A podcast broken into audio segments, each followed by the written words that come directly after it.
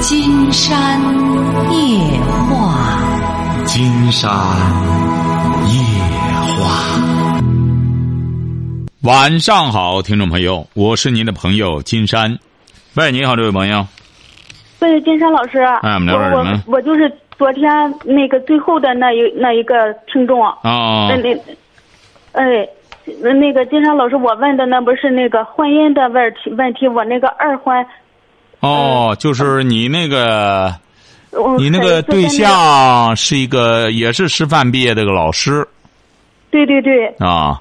昨天晚上好像金山给金山给您呃让您做出的选择，你这一天怎么选择的？准备？我我还是觉得嗯比较倾向于孩子。啊，比较倾向于孩子。嗯，虽然觉得很很难吧，可是怎么办呢？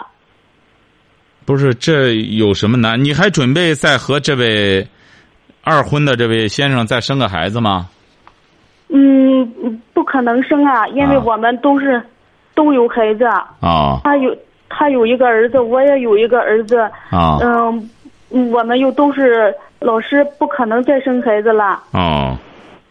那也就是说，最终你做出选择了，就是说要选择孩子。嗯，我我觉得是，反正很难过吧。可是我觉得还是，就觉得思来想去，还是比较倾向于孩子这一边。哦，你俩是已经二婚四年了哈。对。哦。可是觉得一就是第一年吧，嗯，还有第二年头半年，感情还还凑合。自从接孩子之后。他也就是说，一开始感情就是凑合的，凑合之后，再一有孩子，这矛盾就凸显出来了。对，不是还、哦、还好，反正不能说一点感情也没有吧，反正有几分感情，但是因为这两年矛盾升级，呃，他就一点也不接纳孩子，只要是接孩子来，他就对孩子连点笑模样也没有。哦。嗯，就从来不搭理孩子，连就这两年，就是连跟孩子说一句话也没说，并且就是，哎呀，嗯，老守着孩子，光守着孩子吵架就吵了好几回。也就是说，你当初离婚是你的前夫在外面有人了。对对。他呢？他为什么离婚呢？他四十四岁了。他离婚就说吧，他嗯。反正他那直接原因就说是趁他的前妻老是回家照顾那个，呃，照顾前妻的妈妈。哦，哎，呃，金山觉得，金山觉得您这个二婚的这个丈夫这个性格脾气一直没变，也就是说前妻照顾他妈也不行，那就是说得照顾他。那么再续你的，那你想想，连前妻的妈他都不准。那女的去，她前妻去照顾她妈，那么像你要照顾你儿，她指定更不允许了。哎呦，他现在就说啊，跟我这提的条件是什么呢？我一个月只能接一次孩子，而且嗯，这个孩子接来还不能住下，而且我自个还有房子。不是你自己还有房子，住到你的那个房子里呢？要是。对，就住在我，我每回接孩子都住在我房子里边，因为他从来不让我把我的孩子接到他家去。那你住你房子里不就得了吗？住你房子里，你俩还是这么合着伙的，维持一个婚姻不就得了吗？不啊，他不干呢，就是就是我就是住到我，他一直就在我的房子里边住，水费、电费、取暖费什么他都不管。他的房子呢？他的房子租出去了，挣钱呢。哦。那你他水费什么也相当于就是他还是住到你这儿，你的孩子来还不允许在这儿住。对。那，你为什么这么这么委屈的和他在一起呢？那这个男士是怎么着？是因为你看中了他的相貌？不是。那你看中他什么了啊？霸气。他长得还，他长得很难看。他长得很难看还。对，因为当时吧，因为不是我对前夫有外遇嘛，啊，他们就说吧，这个人吧，其实就是为点家务小事离婚，呃，说他那个前妻可能也比较轴，呃呃，就是说呃，不是为那什么大事，其实就是说你你你你你跟他处处就是，呃，反正就是意思就是说，呃，活着点儿，是是顺着他点儿，呃，嗯，他反而又又是个老师，嗯，不会太离本儿，呃，哦所以说我们认识了半半年吧，就就就结婚了，所以个但是没想到这么多矛盾就出来了，哦，对，金山估摸着啊，很有可能这样哈。啊，你呢也做好思想准备，你最终做出选择了，就是放弃婚姻照顾孩子了，有可能呢他也就让步了。哦。他要让步了，你就继续过呀。对对对，他要让步了，那我就继续过。那你看上他什么了呢？这个人要要品没有品，要行没有行，那你看上他什么了呢？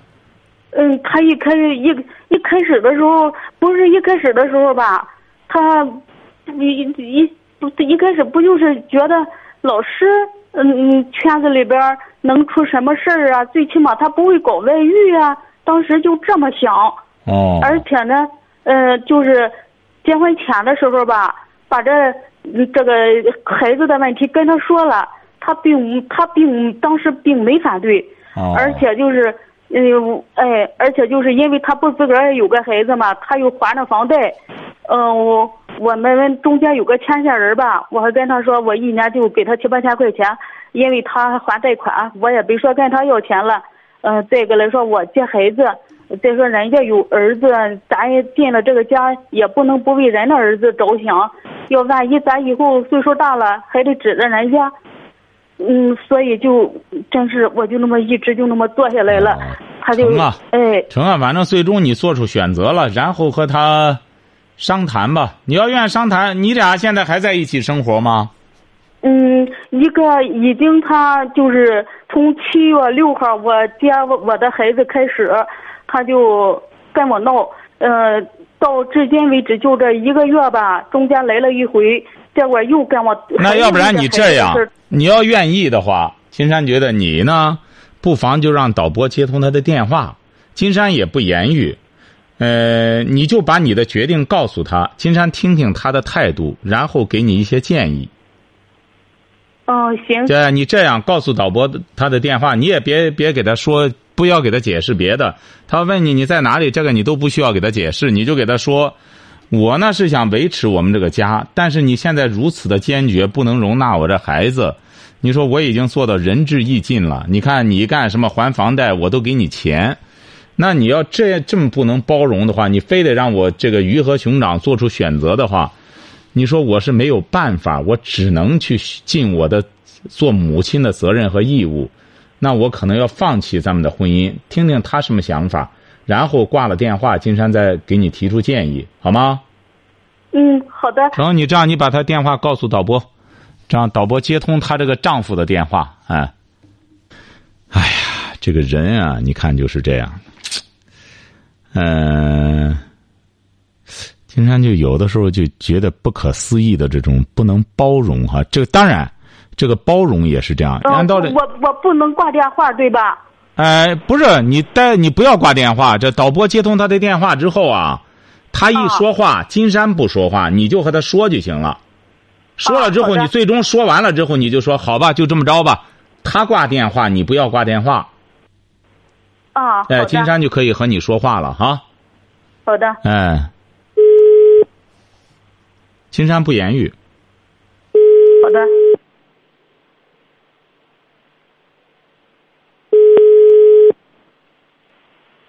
喂，嗯，我说话对吧？嗯，呃，是让我说了吧？啊，你是啊，你不打电话了吗？嗯、那个嘛，我跟你说哈，我觉得我也替你还房贷，呃，不是这，反正我每年给你七八千块钱，去年的时候我还给了你一万。如果哈，我觉得我已经做到仁至义尽了，我对你的孩子还也不错。你要是就那么死钻死牛角尖儿，那我只能尽一个母亲的责任，我选择孩子，不会选择你。你那你你随你随便的，随便行。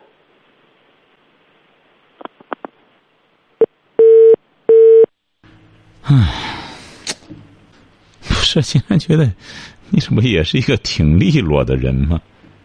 喂，喂，金山老师，那看来就是对方就无所谓的，他和你看来，金山觉得一开始就是说，就和你就是过就过，不过拉倒，他一直就拉着这么个架子，看来就是。嗯，反正我觉得就是从，呃，不是，金山就不理解了，他这样，你这个婚姻过的是什么意思呢？关键是就是为了给人家有个脸面，就觉得我又在乎，我有丈夫，我有什么的，你主要就是一个面子婚姻吗？嗯，不，我我现在觉得吧，真是觉得没有意思了。但就一开始的时候吧，因为我觉得成个家不容易，我就觉得就是一直很努力。老是觉得感情总是能培养的嘛。你听到他说什么了吗？我听不，我没听出来，好像他说的是不是随便呀？对呀，对呀，就是就是，就是说人家就没再和你废话，你就随便吧，就给你挂电话了。嗯，行，那我其实我也就，呃，其实这两天我正想着，我觉得也是，嗯，没没没什么嗯余地了。啊，因为怎么着呢？金山觉得您这个孩子也是在一个教育的年龄，这个这个时间一过了之后啊，嗯，很难补救。对，哎，你呢？你看你也是没话。金山觉得你俩呢本身，你比如说，他说随便，你完全可以问问他，你对这桩婚姻是怎么看的？那你除了就是说花我钱干什么，你就没有别的？我们就没有别的什么可值得珍惜的了吗？你要愿意和他交流，你完全可以再问问这些事儿啊。嗯，但是就是你要觉得没有必要，当然就算了。他真是没法交流了。他也不和你交流，也就是说。嗯，就是只要是接孩子这件事儿，嗯，不按照他说的来，就是不交流了。哦，就不交流了。对。哦。就是就是不能要，就是总的来说不准这个孩子进来。对。哦，那你没说嘛？他爸爸又不要，那我这孩子怎么办呢？嗯，其实这些情况都跟他说了。他不管。他不管这些。哦。他爸爸吧，其实不是说不要，他爸爸其实我我感觉对那孩子还是挺疼的，可是就是因为吧，他不是呃也管不上。嗯，这个就说实在的，金山老师，他怎么管不上呢？不是你这个理解问题，他怎么管不上呢？他在银行里闲的都能够找别的女人，他怎么管不上啊？他也文化不行啊，嗯，也不是他是什么文化呢？他爸爸，他爸爸就是个初中还没毕业。那他怎么能到银行去呢？他在银行干嘛呢？嗯，就是就是那种嗯走关系进去的。我的妈！他在银行干嘛呢？管管贷款那一块儿，原先的时候。我的妈！初中都没毕业，你说居然能干在银行干？你说这银行也真是，哦，就还管贷款。对对对。哎呦，您这是县城哈？对我我我在我我家在县城，不过我在乡镇上教书啊。哦，你这个对象也是在乡镇的银行里。对。哎呦。我的天，真是这个整体的这个文化素质水平啊，都很差。哎呀，真是都很差。尽管我们这大学生一批一批的，你看他就就到乡镇，不是有很广阔的空间吗？没准儿大学生到乡镇没关系，他也进不了这些地儿哈。对他就是嗯，就是关系就就是就是很硬啊。咱咱说个不受听的话，当时的时候，根本又你你没有关系，这这银行肯定进不去啊，对吧？哎呦，真是。何况都是四十四十的人了，你想那个时候正好也不让进人了都。哦。对他就是。你这也真是不容易。关系嘛。金山觉得这样，你呢？金山觉得你为了孩子，嗯，放弃一些东西是对的，这种选择，你将来会感觉到自己的这种选择是正确的。不过金山老师，我很那个没有信心。我你这孩子多多大？您这孩子多大？我那孩子都初三已经毕业了，没考上，没考上。他我问他怎么办，他自个儿就说上我的学校复课去。他差的分儿吧倒不是太多，嗯，他在我这儿，我我给他养的习惯，我觉得还行。早晨起来吧，他六点二十多自个儿起床，同时嗯，同时让他拿着表嘛，他把我叫起来，然后我们上公园喽走一圈儿。有时候他自个儿反正慢跑一圈儿，然后回家再做饭。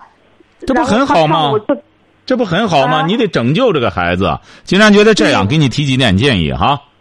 嗯，你和你这个我一定认真听，我、啊我现在现在很认真听你的节目。你和这个二婚的已经这么确定了哈，就是说他如果这样干什么的话他再不回头，我是绝对不跟他混了。您这样，金山觉得你要管你这个孩子，你这样首先给他建立好习惯，这是对的。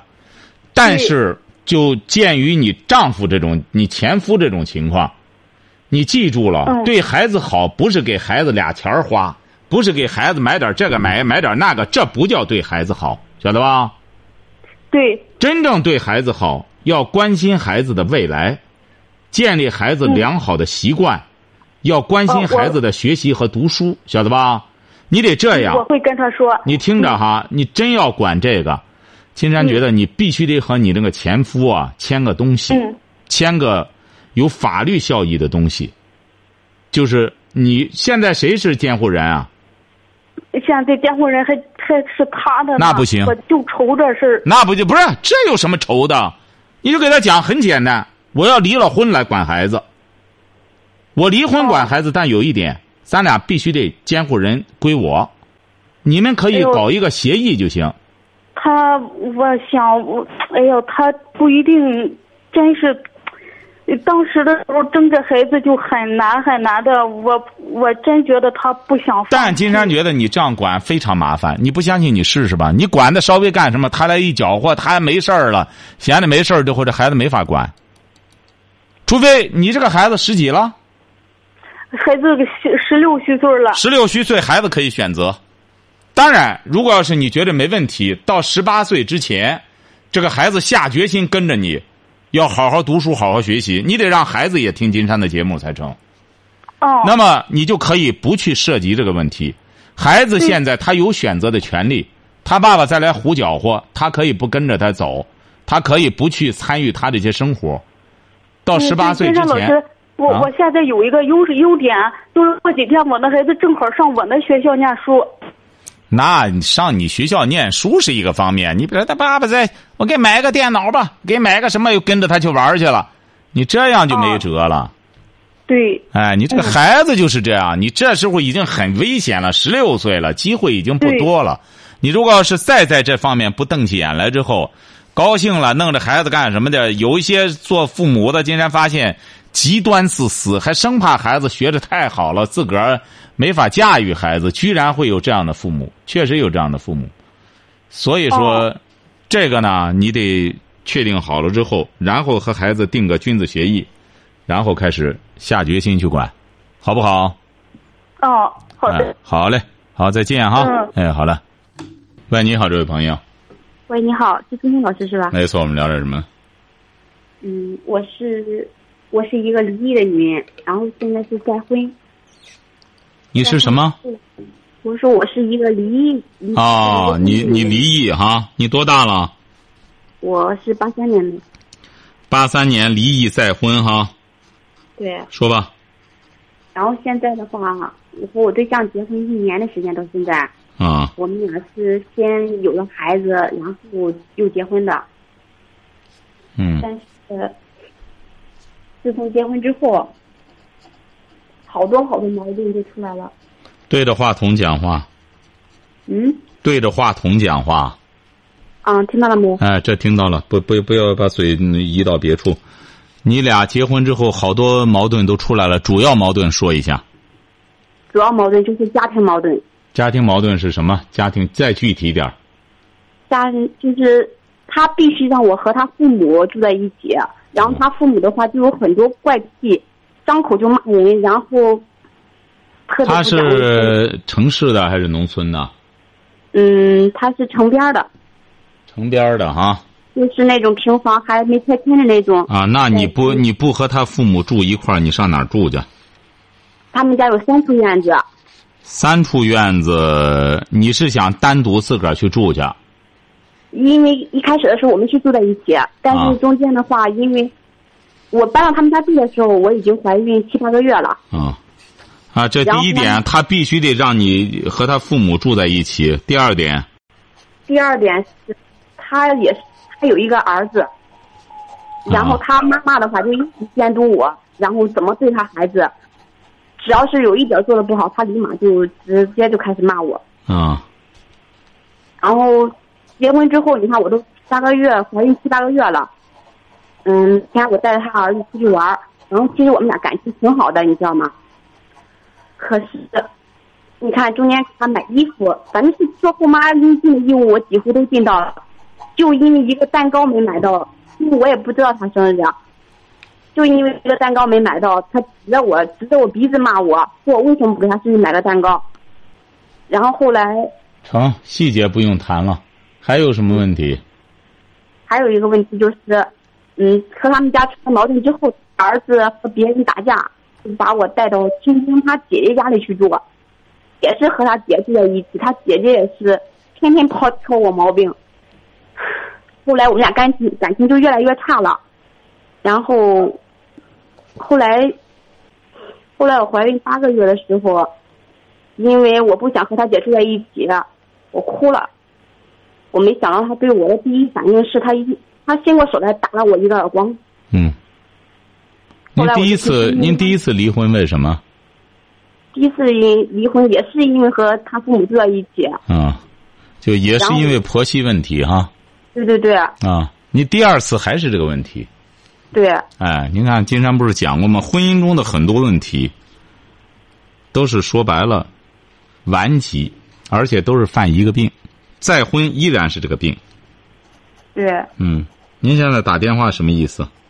因为长期和他父母在一起有矛盾，然后他妈妈也看不惯我这个，看不惯我那个。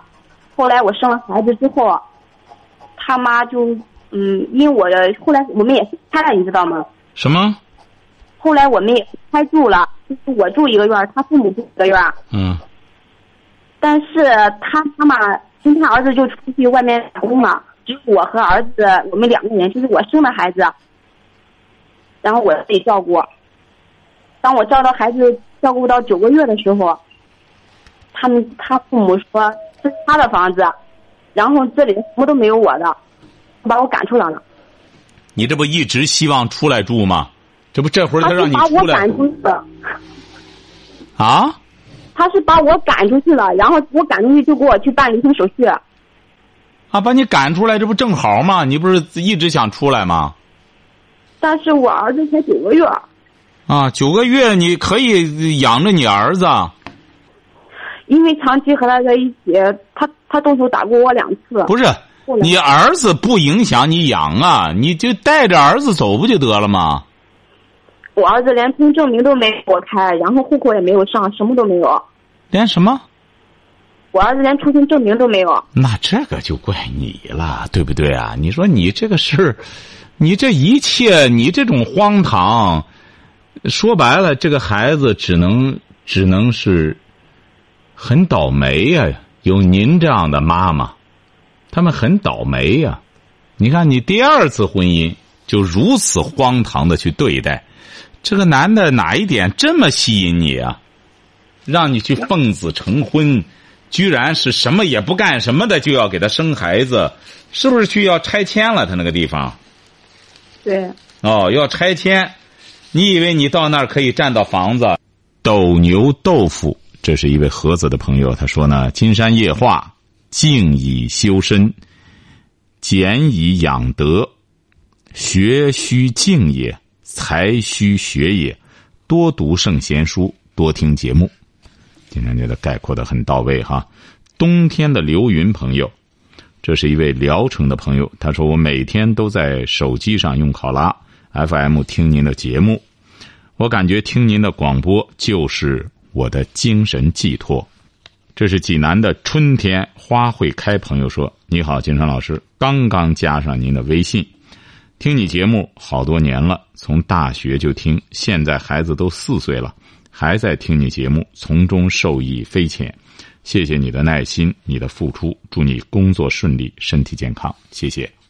喂，你好，这位朋友。喂，你好，金山老师。哎，我们聊点什么？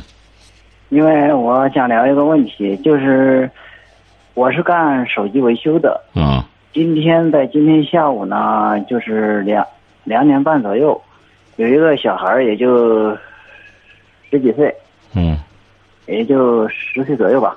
他拿着个手机，然后呢就是智能手机屏碎了。他说：“你这能修吗？”我说：“你这么点小孩修手机干嘛？”我说：“怎么弄的？是你爸妈摔坏的吗？”他说：“是。”然后含着眼泪，我说：“不能修了，回去吧。”他那走了，过一会儿他说：“你这不是有智能机吗？卖给我一个吧。”我说：“这智能机不能卖给小孩儿。”为啥我要这样说呢？其实我做这个生意有好多年了，啊，因为听你的广播呢，从我结婚以后，你的广播就开始，我就开始听，嗯，已经二十多年了。因为就是感觉你你呢，天天在这讲，就是孩子玩手机。对，确实对，就是人的这个这个思想，还有他这个精神方面有很大的就是错误的指导。对，所以说呢，我就是你在这放的是正能量，所以说我不能为了这个金钱。所以说，人家的大人想一想，人家把孩子手机为啥要摔了？对，人家摔了就是想让孩子好好学习。对，所以说这个手机呢，它是有游戏的。孩子一玩手机，他肯定学习下降。嗯，因为我现在我也我也也有两个孩子。嗯嗯，我大的已经十九，小的才十岁。因为我孩子不玩手机。你在这一次我是聊城的一个下线的，你这次在聊城，你这次在聊城就是签售，我领着孩子还去了。哦，就是第二就是第二次那个你说想当特警的那个小孩，你说这谁家的小孩跟小演员一样？哦，对对啊，金山有印象。这谁家的小孩跟小演员一样？嗯，他说：“金山老师，我想当特警。”啊，对对对，大啊，是吧？对对，没错。哎呦，那个小孩金山觉得，当时金山就觉得特别有那个年龄段的小孩的精气神儿。哎，一说话，小男孩脸还红，哎，一看那个眼儿倍儿精神。当时金山不是说吗？这个指定不玩游戏。哎，啊，啥呢？嗯，就是我楼上的孩子玩游戏。嗯嗯，他说你别玩游戏了，洋洋，跟我再玩去吧。他说啊不啊不啊不，他就在那玩。瞧瞧，你瞧。他嗯，这个我这个孩子为啥他不玩游戏呢？他就是在我的熏陶下，他也听你的节目。嗯嗯。哎，这一次前一段时间呢，他不玩游戏，我说你这一次他应该小学升初中，你每天给我写一篇日记，嗯，然后呢三篇作文。每天写日记，然后三篇作文已经写了三篇了。嗯，哎，就是前一段时间呢，我领他去首都转了一圈。我说你这一次咱们旅游跟别的不一样，你天天必须给我写日记，然后呢，把这个北京旅游、首都旅游的感受都给我写下来。您看，您看，听众朋友也听到了。您看人家这位先生哈，他这个小孩他只要不玩游戏。不玩那些变态的游戏，你看他也听父母的，是不是啊？你看爸爸带着他，让他写日记、写游记。那么为了丰富他的内容，带着他去趟北京。那么回来之后，他的所见所闻，他自然就能够把精力放在这儿。但是这个孩子一旦把他的注意力放在游戏上，他不用说和你，他和谁都不沟通。对，嗯，他就是这一次，就是那个小孩找我修手机的时候，他说，呃，不能修，然后他卖给我一个，我说这手机不能卖，然后呢，他就去了另一家店，嗯，到另一家店呢，人家店那那咱就管不了，反正我出于人就出于这个，就是当时他让我修手机，我第一感觉就是替他爸妈着想，因为人家把孩子的手机摔了以后，人家就是让孩子学习的，如果你把手机给人修好，但不是为了这些钱多与少，就跟昨天你讲的，钱再多。你算的时候，我跟你说，跟郑恺困难。嗯，嗯，所以说，我因为这个事呢，就是你原来我给我也有你的微信，今天我把这个内容都写到微信上了。原来我不我没有微信。嗯，哎，这位先生啊，金山觉得您记住了哈。嗯。这个您刚去了北京，北京有个同仁堂药店哈。啊。他这个药店已经好像上百年的历史了。你到了他那个药店里边，他就挂了这么一个匾额，叫“修和无人见，存心有天知”。哦，晓得吧？就是说这个人的修行啊，你可能啊别人看不到，但是你存着这份修行之心，我们经常说修行修行哈，就是你也得修行，也得去做，是不是啊？对。哎，你不能说我光修行啊，整天拜佛，但你不去做。那没用。对，修哎行修炼，我们都得这样。修是一个方面，又得行又得练。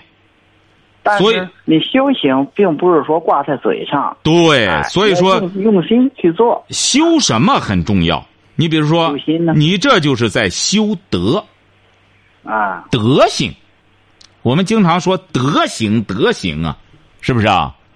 哎，哎，所以说，你只要存这份修德之心，天会知道的。再一个呢，就是你签售的时候什么时候来聊城？就这一次我说你什么时候在济南的时候，我再领这个小孩去一次。下一次你见了他，你肯定很熟悉。很好，金山觉得这位先生哈，你能够做到这一点，如果要是我们每一个修手机的每一个买卖人，都存这么一份，嗯，其实我们作为一个生意人，嗯不应该说你挣多少钱，你看看你挣的这些钱，你到底是说光明不光明？对，哎，再一个说你挣的这些钱损害了别人没有？嗯，你像我今天如果跟他治好的话，那我利我了，但是损害他的未来了。